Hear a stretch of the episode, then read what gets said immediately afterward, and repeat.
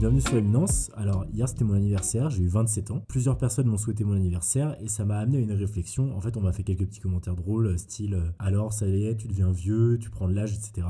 Et je me suis rappelé d'une conversation que j'avais eue avec une nana il y a quelques années en soirée. Et cette fille avait 19 ans et m'avait dit Ah, mais c'est horrible, je me sens déjà vieille, euh, j'ai trop peur de vieillir. À l'époque, ça m'avait interpellé parce que je me suis dit Bah, quand même, euh, à 19 ans, t'es loin des vieilles, tu vois, et c'est trop bizarre d'avoir déjà cette peur-là alors que t'as même pas passé la vingtaine. Ça m'est revenu en tête et j'ai fait quelques recherches et en fait, c'est une peur qui est récurrente et surtout chez notre génération. Alors, personnellement, je partage pas cette peur parce que tant que mon âge ne me limite pas physiquement euh, de par une perte de capacité musculaire ou, euh, osseuse ou mentalement de par des maladies telles l'Alzheimer ou euh, des trous de mémoire, je considère pas être vieux et ça me dérange pas de prendre de l'âge. Et je dirais même au contraire parce que j'ai une curiosité de savoir où j'en serai dans ma vie dans 10 ans il y a 10 ans, je ne m'imaginais pas être là actuellement. Et effectivement, euh, me projeter quand j'aurai 37 ans, ça me fait un peu rire.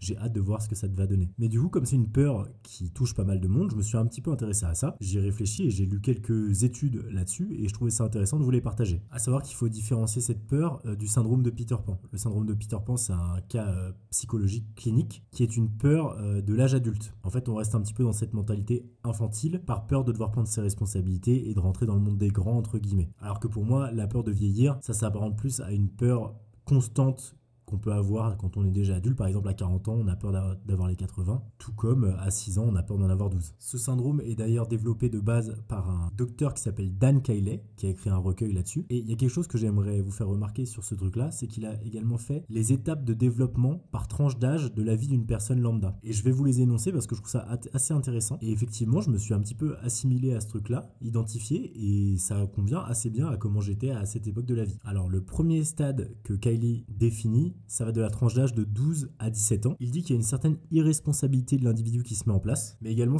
une grande solitude, des angoisses inconsidérées et un conflit face au sexe. Au sexe, j'entends par là l'acte sexuel. Ensuite, dans la tranche d'âge de 18 à 22 ans, il y a un certain narcissisme qui naîtrait, ainsi qu'une misogynie ou une misandrie qui pourrait potentiellement apparaître. De 23 à 25 ans, il y a une inadaptation de la vie extérieure. L'individu est souvent insatisfait de la vie qu'il mène. D'ailleurs, on peut le voir parce que c'est souvent des phases où on est dans des études supérieures.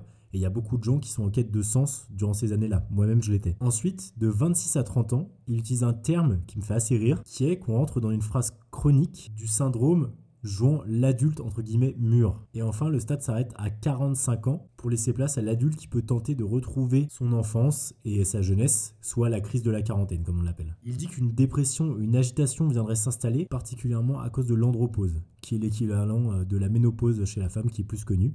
Et chez l'homme, s'appelle l'andropause. C'est une baisse des taux hormonaux. Donc voilà, c'était juste une petite parenthèse. Je trouve que ces stades sont assez intéressants à analyser. Et moi, c'est vrai que ça m'a permis de revenir un petit peu en arrière et de voir qu'effectivement, il y avait des moments où ça collait bien à ce que j'étais auparavant. Même si je pense qu'il ne faut pas catégoriser, la vie, c'est pas toujours ça, et il y a des individus qui vont être euh, très loin du narcissisme dont ils parlent dans les 18 à 20 ans, etc. Donc euh, ça, il n'y a pas de souci. Ce que j'ai trouvé dans les études également, c'est qu'il y a des peurs liées à des actions. Donc par exemple, euh, la peur de faire de la plongée sous-marine, ce qui était mon cas. Et ça, pour les vaincre, bah, soit on fait pas de plongée sous-marine, soit justement on se force à en faire parce que ces peurs sont vachement basées sur des a priori et des idées reçues qui sont la plupart du temps fausses. Du coup, ça nous permet d'avoir une nouvelle vision. Pour moi, ça a marché. Et en soi, ce sont des peurs qui ne peuvent ne pas être très dérangeantes. Au pire des cas, ça devient vraiment une peur euh, dérangeante dans votre vie, vous ne faites juste pas l'activité et c'est tout. Mais là, c'est une peur qui est plus profonde qui s'appelle les peurs liées à l'être. Et ça, c'est des peurs beaucoup plus complexes parce qu'elles sont inévitables et elles font partie de vous. Donc pour ceux qui sont quand même dans cette angoisse de vieillir, qui ont peur de la mort, etc., de, de la fin, entre guillemets, j'ai relevé quelques méthodes et quelques réflexions apportées par des psychologues dans certaines vidéos, dans certaines études, qui peuvent vous aider à surmonter ça ou tout du moins à l'accepter plus facilement. La première méthode, c'est prendre une feuille blanche et lister les choses positives que vous allez acquérir tout en vieillissant. Souvent, c'est basé sur des a priori de cette peur de vieillir, de penser qu'on va être limité et qu'en fait nos belles années sont derrière nous, alors qu'en fait, il y a plein de choses qui s'ajoutent avec le fait de vieillir, comme la prise d'expérience, les rencontres que vous faites en plus, les histoires que vous allez vivre, le travail que vous allez effectuer en amont pour en arriver là, etc. Donc le fait de lister les choses positives qui résultent du vieillissement, ça peut être intéressant et ça peut vous permettre de prendre un recul par rapport à cette peur-là. La deuxième méthode, c'est comprendre que avant un certain âge où justement ça peut vous limiter physiquement et mentalement de vieillir. Donc c'est un âge qui est différent pour tout le monde, mais moi je le baserai autour de 60-70 ans, quand vous pouvez commencer à avoir des, déboires par rapport à ça. Il y a une psychologue qui dit qu'avant cet âge-là, eh bien l'âge c'est avant tout une mentalité, c'est dans la tête. ça va dépendre surtout de votre mentalité et de votre entourage. Et que ces deux facteurs-là détermineront bien plus la personne que vous êtes et l'âge mental que vous avez que juste un simple chiffre sur un calendrier. La troisième méthode, c'est prendre un recul et de regarder nos vies d'il y a 10 ans, lister ce qui ne nous plaisait pas dans nos vies et ce qui nous plaisait, réintégrer les choses qu'on aurait pu arrêter et qui nous plaisaient à l'époque, et supprimer les mauvaises habitudes qu'on aurait pu garder de ces 10 ans-là. Et enfin, la dernière qui me fait un peu rire, c'est comprendre que si on a le temps de s'inquiéter de notre vieillissement, c'est que notre vie, globalement, ça va. Normalement, quand tu as une vie très dure, etc., tu as des choses plus préoccupantes et plus urgentes que le fait de vieillir. Donc il faut aussi relativiser sur sa condition de vie actuelle et se dire qu'on n'est pas si mal loti. Je le vois d'ailleurs, c'est une peur, en tout cas ce que j'ai relevé, qui est très occidentale. Et dans les pays du tiers-monde, euh, il y a très peu de personnes qui se plaignent de vieillir, etc. Parce que forcément, euh, quand tous les matins tu dois te réveiller et que tu sais pas avec quel argent tu vas manger, t'as pas le temps de te dire, dis donc, euh, je vieillis. Donc c'est quand même une peur qu'on peut qualifier de maladie moderne. De plus, au niveau des peurs, on peut voir que c'est une question de point de vue, surtout sur le vieillissement. Une personne de 20 ans va vous dire qu'une personne de 55 ans est vieille, alors qu'une personne de 75 va vous dire que 55 ans, c'est encore jeune. Donc ça, il faut prendre ça avec des passettes et réussir à prendre du recul par rapport à ça et se dire qu'en fait, tout est une question de mentalité et de développement. De plus, il y a un facteur récurrent chez les personnes qui ont peur de vieillir, c'est la peur de se dégrader physiquement et de paraître moins beau, moins belle, moins attirant, moins séduisant. Ça, c'est un problème parce qu'on sait que le pic de séduction, entre guillemets, que notre corps soit attractif, c'est entre 20 et 35 ans. Donc forcément, il va y avoir une décrépitude à un moment. Mais si vous basez tout sur vos atouts physiques, en fait, vous vous basez sur des choses non factuelles. Parce que la beauté, ça se perd, mais le charme, l'expérience, tout ça, ça s'acquiert à tout âge et ça se développe au fur et à mesure.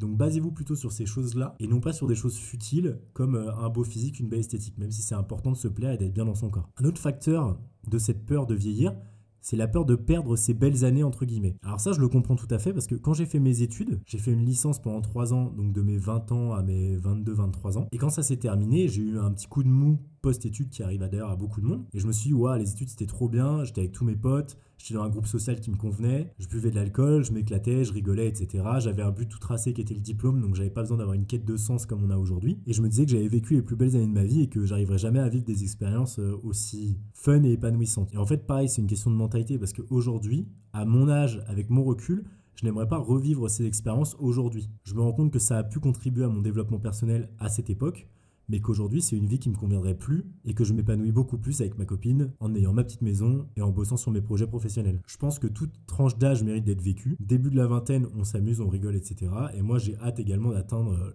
35, 40, 50 ans pour voir ce que c'est que construire une famille, en tout cas si j'y arrive. Un autre facteur qui entre en compte, c'est la peur de la mort. Alors ça c'est complexe aussi, parce que les gens qui ont peur de la mort, ils ont souvent peur de la mort inévitable, qui est la mort par vieillissement, et ça tout le monde va y passer, mais ils ont rarement peur également de la mort instantanée, dans le sens où euh, Aujourd'hui, j'ai 27 ans, je peux traverser la rue et me faire faucher par une voiture. C'est pas pour ça que je ne sors plus de chez moi et que je fais gaffe à tous les passages piétons. Et en fait, je n'arrive pas à comprendre que quelqu'un puisse avoir peur de quelque chose qui est obligatoire et inévitable. Tout le monde va y passer, vous seriez pas les premiers et vous serez pas les derniers non plus. C'est un processus qui est obligatoire dans l'évolution et dans la vie. Et je trouve d'ailleurs que c'est une belle métaphore de dire qu'on est égaux et on meurt tous égaux. Que tu sois riche ou pauvre, tu es né de la même manière que l'autre et tu vas mourir de la même manière que l'autre. Pour cette phase d'ailleurs, j'ai trouvé une citation qu'un psychologue a relevée et que je trouvais intéressante. Il ne faut pas avoir peur de mourir, mais il faut avoir peur de ne pas avoir assez vécu. Sous-entendu, vivez à fond, essayez de faire des expériences surtout quand vous n'avez pas d'enfants à charge ou autre. C'est vraiment le moment de se lancer dans des projets qui vous font rêver et qui donnent un sens à votre vie. Parce que je pense que c'est quand on erre sans but précis que la dépression s'approche et qu'on a beaucoup de mal à avoir la tête hors de l'eau